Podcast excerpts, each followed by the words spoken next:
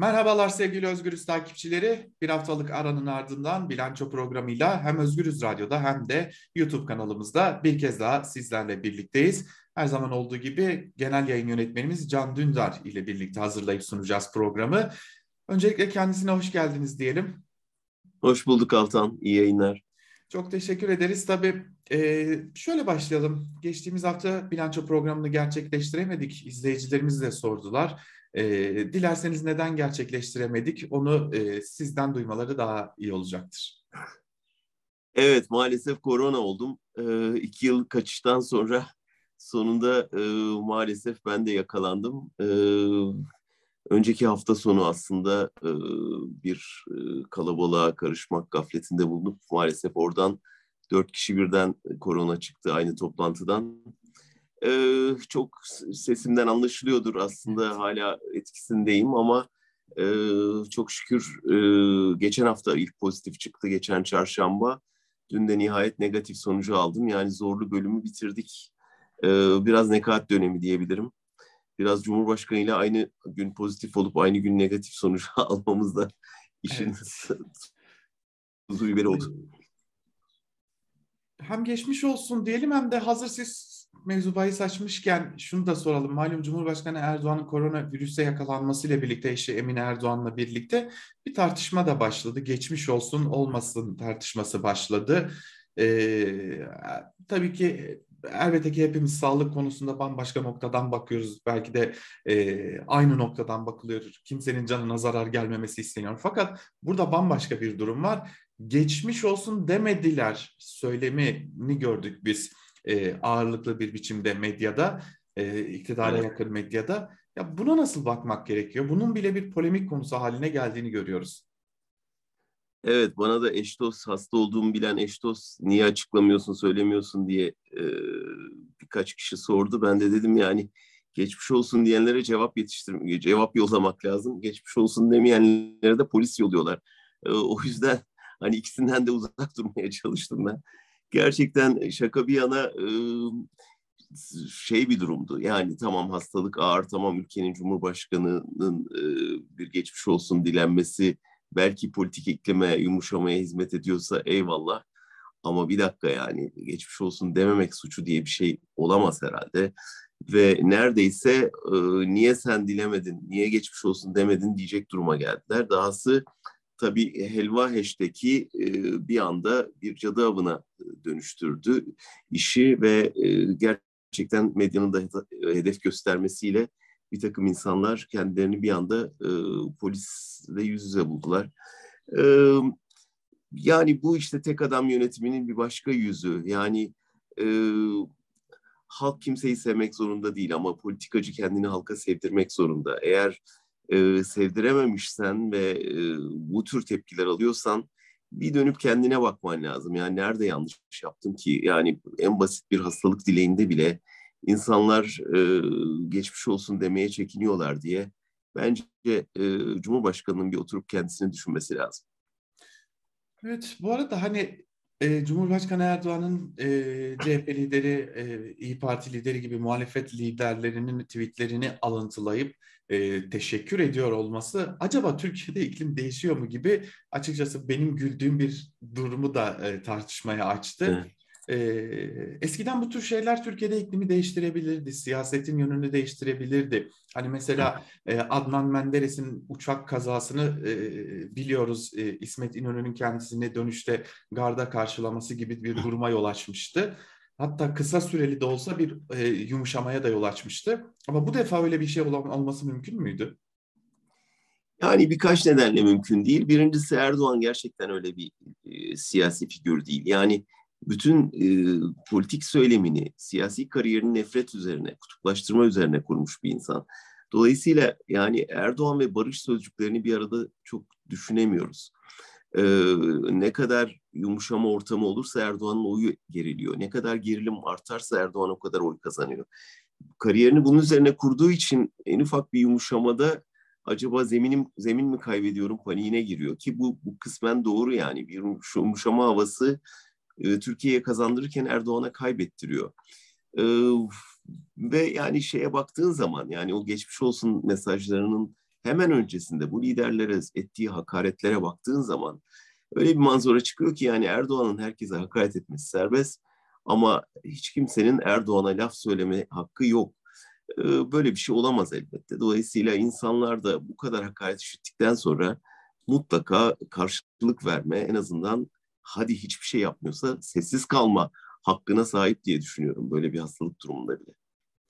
O zaman biraz da bu konudan gelelim Türkiye siyasetinin sıcak gündemine. Elbette ki Falyalı cinayeti önemli bir konu ama dikkatimi çekti sadece bir iki gün konuşuldu ve şu an gündemden neredeyse ha düştü ha düşecek konumuna da gelmiş durumda Falyalı cinayeti. Ee, ya önemli bir cinayet, önemli konularda ismi anılan bir cinayet. Ee, ama pek konuşmadık, pek tartışılmadı. Hatta Falyalı'nın cenaze töreni adeta bir önemli bir şahsiyet, önemli bir kişiliğin defin törenine dönüştü. Zaten Kıbrıs'ta yapılan açıklamalarda üzgünüz, e, kıymetli bir iş adamıydı şeklinde de değerlendirmelere yer veriliyordu. Hem Falyalı cinayetini hem de belki biraz da Kıbrıs konusunu değerlendirmenizi istesem. Tabii ki. Önce ama şeyden bahsedelim gerçekten. Yani bu, bu çok önemli konuların gündemde tutunamama nedeni biraz yaşadığımız ağır ekonomik e, krizle ilgili. Yani şu anda kimsenin başka bir şey, yani elektrik faturasını ödeme derdine düşmüş vatandaş için şu anda Kıbrıs'ta bir e, mafya lideri öldürülmüş. Onun bir takım işte arkasında karanlık güçler varmış falan. Son derece uzak geliyor. Kaldı ki yani insan hakları, basın özgürlüğü ya da işte hukuk devleti bütün bunlar çoktan gündemden düştü ya. O yüzden ağır ekonomik kriz hallerinde rastlanan bir durum bu.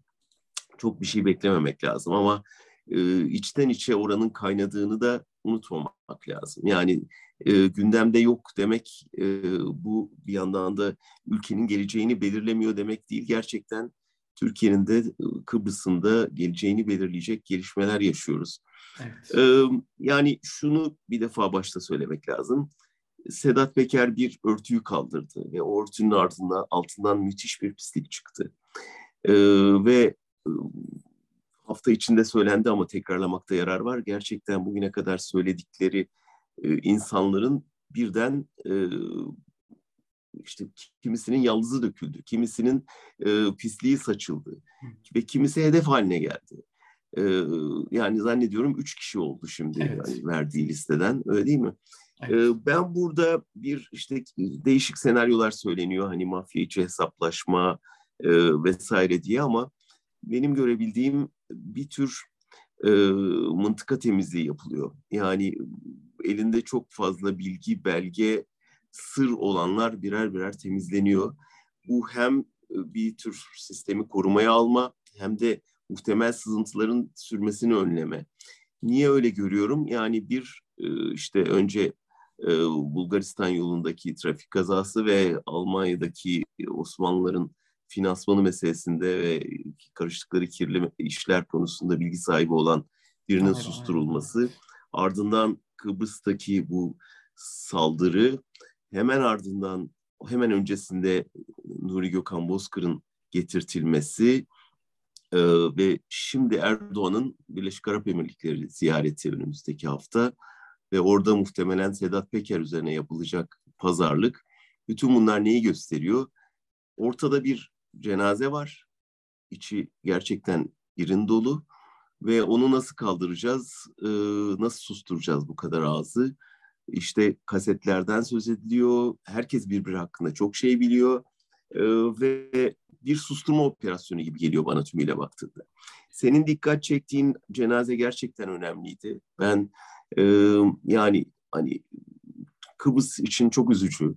Yani bir tür e, devlet töreni yapıldı neredeyse. Neredeyse değil öyleydi yani.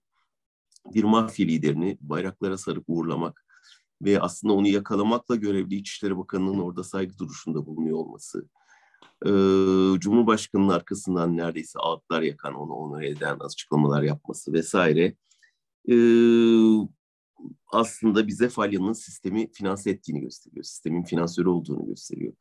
Ve yine bize Kıbrıs'ın nasıl bir e, suç adası haline geldiğini gösteriyor. Öyle değil mi? E, üzücü yani Türkiye'nin bir tür e, Kıbrıs'a kendi e, topraklarındaki yolsuzluğu, uyuşturucu kaçakçılığını, e, e, fuhşu, şantaj politikasını ihraç ettiğini gösteriyor ve orada yeşeren pisliği gösteriyor ne yazık ki. Tabii şimdi biz e, Kıbrıs'ta yaşayan gazetecilerle, e, milletvekilleriyle de görüştük. İki noktaya dikkat çekiyorlar, hatta üç diyebiliriz belki. Bu noktalardan biri şu, Kıbrıs'ta halk tedirgin. Çünkü bir haftada ikinci silahlı saldırıdan bahsediliyor. Bir başka yine e, online bahis sitesini sahibinin babası kurşunların hedefi olmuştu. Bu birinci nokta.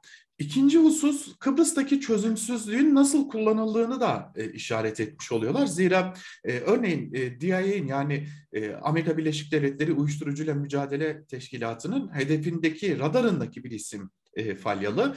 E, geçmişte e, aileye bir ajan sızdı, ajanın bu konuda bilgiler topladığı, e, Amerika Birleşik Devletleri'nde bunun bir dosya haline getirildiğini de biliyoruz. Bu konuya dair de bilgiler söz konusu. Bu nedenle Falyalı'nın Kıbrıs'ta yaşıyor olması dikkat çekici. Çünkü evet Kıbrıslı ama hiç oradan çıkmayan bir isim. Neden? Çünkü uluslararası tanınırlığı yok Kıbrıs'ın ve bu nedenle orada işleri ve bahsi geçen, iddia edilen işleri rahatlıkla koordine edebiliyor ve herhangi bir şekilde Interpol'ün ya da başka bir e, uluslararası kuruluşunda e, hedefi haline getirilemiyor. Bu da ikinci e, neden.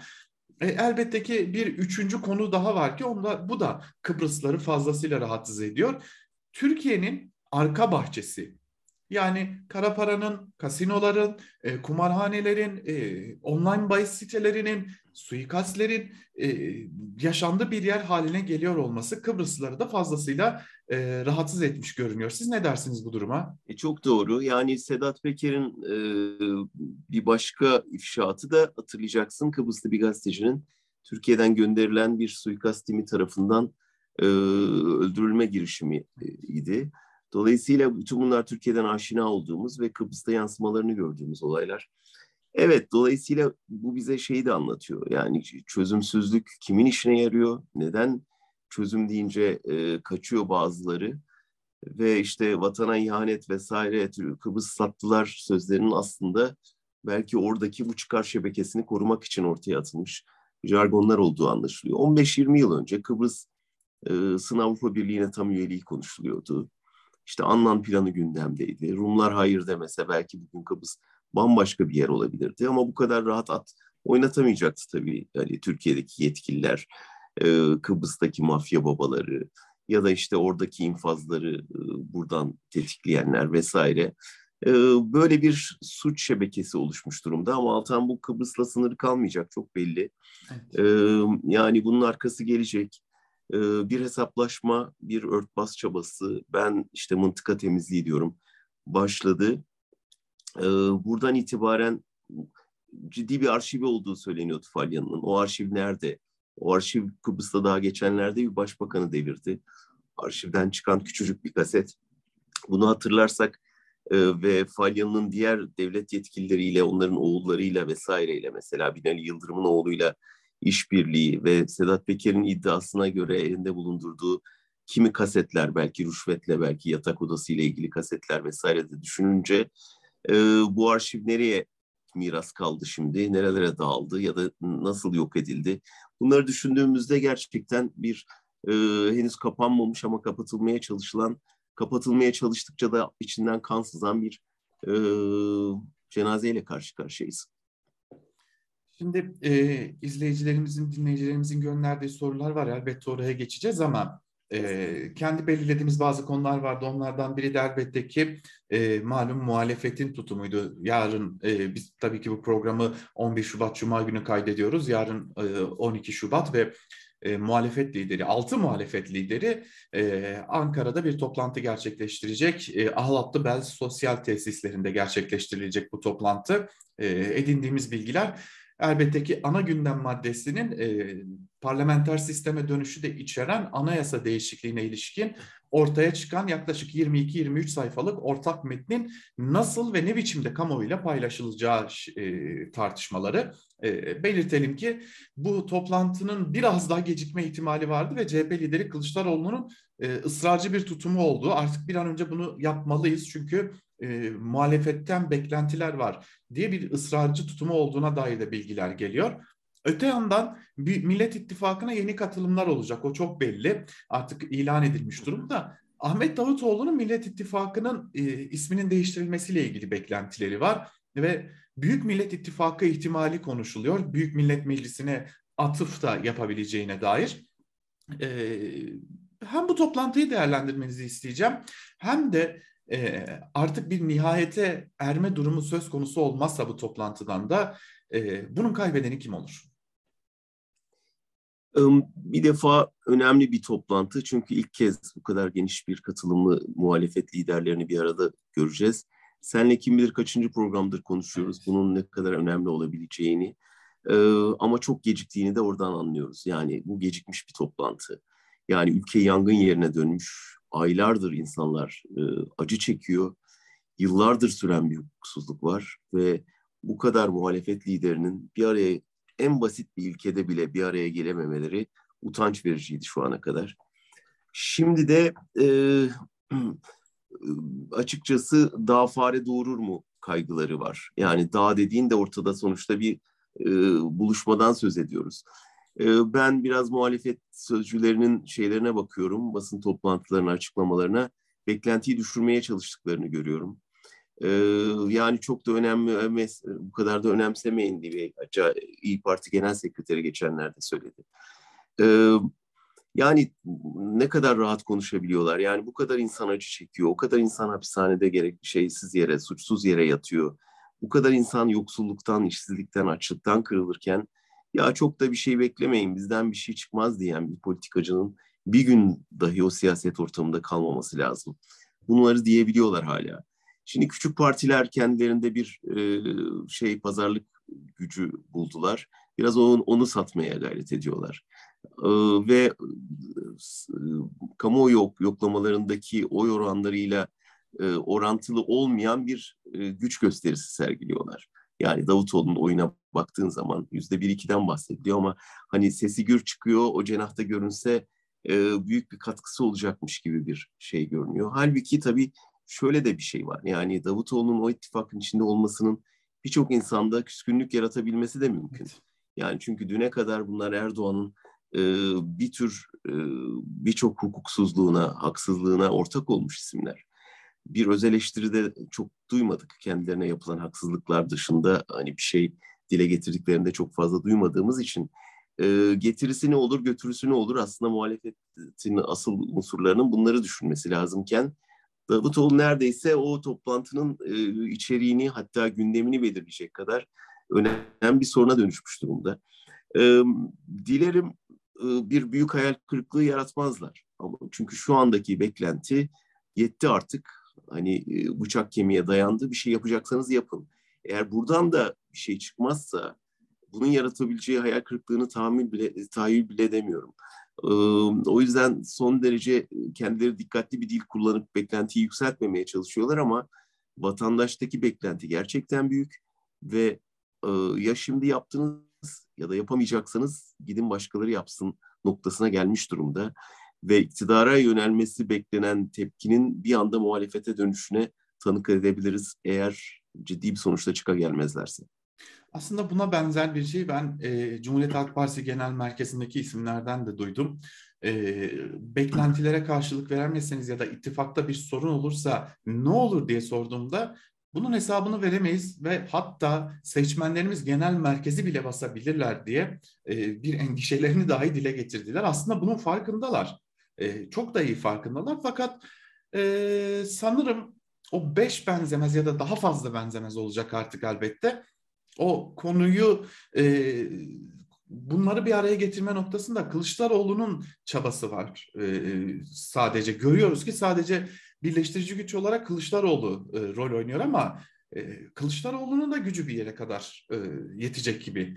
E, bu arada zaten kendisinin Cumhurbaşkanlığı adaylığına da her geçen gün kesin gözüyle bakıldığını da görüyoruz. Belki bunu da biraz değerlendirmek istersiniz. E, şunu sadece öncelikle söyleyeyim yani beş benzemez, altı benzemez olması önemli değil hatta iyi. Yani elbette ki e, hepsi aynı şeye benzeseler asıl korkmamız, endişelenmemiz gerekir. Dolayısıyla hani e, biz bir tek parti rejiminden kurtulmaya çalışıyoruz. O yüzden benzemesinler zaten birbirlerine. Ama uzlaşma kültürü önemli. Yani Almanya'da da işte bir hükümet kurulması için aylarca beklendi. Üç benzemez parti bir arada çok uzun müzakereler yaptılar. Ama bu kapanıyorlar ve hani bir ay çıkmadan gerekirse her gün toplanarak, mesafe kaydederek, belli noktalarda uzlaşarak bir şeyle kamuoyu karşısına çıkıyorlar. Ee, bunu yapabilmek lazım. Yani uzlaşma kültürünü geliştirmek. Belli ki Türkiye Erdoğan'dan sonra koalisyonlar ülkesi olacak. Kaçınılmaz olarak. Yani e, biz artık daha güçlü bir lider peşinde değiliz. Biz güçlü liderliği def edecek, feshedecek bir e, uzlaşma rejiminin arayışındayız. Bunun bilincinde olarak e, bu altı benzemezin, beş benzemezin birbirine benzemesi değil, asgari noktalarda uzlaşmasını bekliyoruz. Bu asgari noktalardan biri bir ortak aday mıdır? Elbette o odur. Yani bir gelinecek noktada odur. Ama zannediyorum öncelik burada değil. Öncelik belli bir ilkede parlamenter rejime dönüş kararlılığında, hukuk devleti arayışında. E, ben şu anda çok adaylık konusunun gündemde geleceğini zannetmiyorum. Elbette herkesin kafasında bir şey vardır, yol haritası vardır. Elbette Kılıçdaroğlu'nun da var.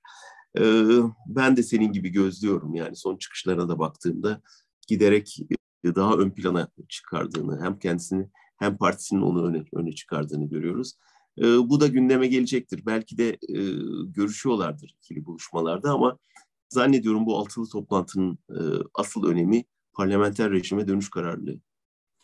Hazır siz Kılıçdaroğlu'nun çıkışlarından bahsetmişken iki ayrı izleyicimizden de gelen bu konuya dair bir soru var. Ee, izleyicilerimizden biri diyor ki Kemal Kılıçdaroğlu'nun yaptığı son açıklamayı Fatih Portakal çok zekice bir açıklama olarak değerlendirdi. Ee, Can Dündar'ın bu konuda yorumu nedir diyor. Yine e, sosyal medyadan bize ulaşan bir diğer izleyicimiz de şunu söylüyor. Fatura ödemeyerek ne yapılacak? Yani sizce bu çözüm müdür? Ben de çok doğru zamanda yapılmış doğru bir hamle olduğunu düşündüm. Birkaç nedenle. Birincisi elektrik faturaları gerçekten toplumda bir numaralı gündem maddesi ve en can yakıcı sorundu. Burada Kılıçdaroğlu'nun e, devreye girmesi ve e, bir siyasi itaatsizlik örneği sergilemesi, sivil itaatsizlik örneği sergilemesi önemliydi. Çünkü e, bir yani bu halkın sorununun içinde ben de e, kendi hani şeyimi ortaya atıyorum. Kılıçdaroğlu ödeyemeyecek biri değil faturasını ama evet. ödememe kararlılığı halkın yanında durma şeyini gösteriyor. Bir ikincisi meydan okuyor. Yani sivil itaatsizlik şudur. Hukuksuz bir şey olduğu zaman yani hukuksuz bir tavırla karşı karşıya kaldığınız zaman siz de madem hukuk ihlal edilebiliyor ben de barışçıl yöntemlerle buna tepkimi gösterebilirim demektir. Kılıçdaroğlu'nun yaptığı tam da bu. Dolayısıyla hani bu elektrik sorununu çözecek ya da halkın sorununu çözecek bir şey değil ama zaman zaman siyasetçilerin halka önderlik etmesini bekliyoruz ya işte onlardan biri. Ben ödemeyeceğim ne demek? Siz de ödemeyin demek. Şimdi yarın tabii Kılıçdaroğlu'nun attığı hamlenin siyasi pratik bir önemi de var. Yani benim bahsettiğim daha genel felsefi öneminin yanında yani bu bir bir tür e, sivil itaatsizlik ya da pasif direniş eylemi olmasının ötesinde hükümeti köşeye sıkıştırdı. Şimdi hani faturayı ödemedi diye elektriğini kesseler Kılıçdaroğlu evde mum ışığında vereceği bir fotoğrafla halkın gözünde daha şey bir yere gelecek, sempatik bir yere gelecektir. Kesmeseler e, hukuku çiğneyeceğini ilan etmiş bir milletvekilini, bir muhalefet liderini cezalandırmamış olmak hükümeti zorda bırakacak. E, Peki faturalarda yaptığı zamları geri alsa ki o çağrıda bulundu Kılıçdaroğlu. Bu sefer Kılıçdaroğlu dedi de yaptı olacak. Yapmasa halkın tepkisi daha büyüyecek. O açıdan son derece akıllıca doğru zamanda doğru ifade edilmiş ve doğru e, formüle edilmiş bir tepki gibi geldi bana. Bu arada CHP Genel Merkezi'nde e, acaba genel başkanın elektriği kesilir mi? Espri konusu da olmuş durumdaydı geçtiğimiz günlerde. Hani kesilirse ne yapabiliriz? Ee, acaba ısınma sorunu olur mu? Olursa nasıl olur gibi bazı tartışmalarda olmuyor değildi. Ee, yani açıkçası orada e, şu tartışmalardan e, fark ettim ki gerçekten niyetli yani e, Kılıçdaroğlu ödemeyecek gibi de e, görünüyor. Bunu sadece bir Yani biliyorsun Altan Gandhi Gandhi Kemal benzetmesi yapılır hatta isimlendirmesi yapılırdı. Aslında yani Gandhi dediğin hareketin e, özünde bu sivil itaatsizlik yatıyor ve hani baskıya karşı gerekirse kendini cezalandırarak e, ayak direme hareketi bu. ve adalet yürüyüşünde bunu yapmıştı ve kimseyi davet etmeden ben yürüyorum dedi ve insanlar peşine takıldı. Burada da ben ödemiyorum da muhtemelen peşinden gelecek hamle biz de ödemiyoruz olacaktır. Ve bunlar gerçekten bir askı rejimine karşı direnişin, barışçıl direnişin önemli ipuçları ve o yüzden ben çok doğru bir hamle olduğu kanısındayım. Ee, bu arada bir soru daha var izleyicilerimizden onu da soralım. Biraz da Kürt siyasetine ilişkin bir soru. Ee, iddia ediyor izleyicimizin iddiası bu tabii. Ayhan Bilge'nin e, Doğu Perinçek ile bir görüşme yaptığına dair hatta e, Erdoğan'ın, e, Cumhurbaşkanı'nın e, Ayhan Bilgen'e yeni bir parti kurdurtacağına dair bir görüşünün olduğunu söylüyor izleyicimiz ve şunu söylüyor. HDP'yi kapatacaklar. Peki Kürt seçmen böyle bir şeyde oyuna gelir mi? E, ne düşünüyor diye de soruyor e, izleyicimiz. Yani Erdoğan'ın bölmesi gereken iki e, unsur var muhalefette. Biri Kürtler, biri merkez sağ. Merkez sağda Çiller pozunla işte oynadığını e, konuşuldu. E, eğer Kürt siyasetinde de illaki bir şeyler deneyecektir. Nitekim Öcalan Demirtaş e, mesajlaşması meselesinde bunun ipucunu da verdi yani nelere kadar müdahale edebileceğinin. E, ama öyle bir köşeye sıkışmış durumdaki hükümet atacağı her adımın geri tepeceği kanısındayım ben. Ne Çiller merkez sağ kurtarabilir ne Perinçek Kürt siyasetini bölebilir artık. Yani herkes dersini aldı, herkes e, yığınağını yaptı bekliyor, sandığı bekliyor. O yüzden ben bu tür küçük numaraların artık asla e, hükümeti kurtarmaya yetmeyeceği kanısındayım. Bu sandık gelecek ve hükümet bunları aşan bir şey yapmak zorunda. Yani bu tür küçük ayak oyunlarının kurtaracağı bir noktayı çoktan geçtik diye düşünüyorum ve Kürt siyaseti son derece bilinçli gidiyor. Bunu İstanbul seçiminde çok net gördük öyle değil mi? Evet. Peki şimdi bir izleyicimizin sorusu daha var. Biraz Falyalı cinayetine geri dönmüş olacağız ama e, diyor ki sırada Sedat Peker, e, Cevheri Güven ya da Özışık kardeşlerden birinin hedef olması gibi bir durum söz konusu olabilir mi? Şimdi malum bir kafa karışıklığı yaratılmıştı. E, tam da Falyalı'nın öldürüldüğü gece Birleşik Arap Emirlikleri'nde bir e, otele yönelik bir saldırı olduğu belirtilmişti. Tabii bazı tık avcısı diyelim e, medya kuruluşları da Sedat Peker'in kaldığı ülkedeki otele diye verince e, sosyal medya takipçilerinde, yurttaşlarda farklı bir algı oluşmuştu. E, onun öyle olmadığı Husilerin bir saldırısı olduğuna dair de bilgiler sonra ortaya çıkmıştı ama esas soru sanırım sırada yeni bir hedef olabilir mi ve az önce saydığımız isimler bu hedeflerden biri olabilir mi? Yani her şeyi beklemek lazım derim. Çünkü e, dediğim gibi Sedat Peker videolarıyla başlayan bir şey, e, bir tür e, yeni susurluk meselesi. Şimdi içinde kim varsa herkesin altındaki zeminin sallanmasıyla sonuçlanacak. Erdoğan'ın birden Birleşik Arap Emirlikleri sempatisi duyması sadece paraya sıkışmasından değil, gerçekten Peker'in onun için çok önem kazanmasından. Tıpkı Nuri Gökhan Bozkır'ın Ukrayna'dan getirtilmesinde olduğu gibi burada da e, bu şovunu yapmak istiyor. Peker'i ne kadar geri getirmek istediğini biliyoruz. Çok baskı yaptığını biliyoruz. Ama şunun unutulmaması lazım. Tıpkı Bozkır'da olduğu gibi Peker'in de ciddi bir arşivi, ciddi bir bilgi birikimi var. Bu bilgi birikimlerini e, başlarına geleceğini e, elbette kendileri tahmin ederek muhtemelen paylaşmış durumdalar ya da bir yerlerde depolamış durumdalar. Dolayısıyla bu insanları getirtip bu meselenin üstünü kapattığını zannetmesi saf dillik olur hükümetin.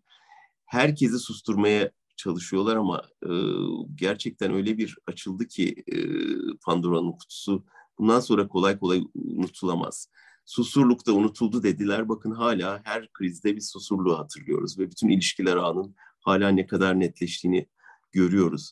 Belki çözüme kavuşmuyor, belki suçlular hemen cezasını bulmuyor ama devlet mekanizmasının nasıl çalıştığını, nasıl bir ilişkiler ağı kurulduğunu, nasıl kirli ilişkiler ağının aslında devlet yönetimine geldiğini artık çok net, şematik olarak görebiliyoruz.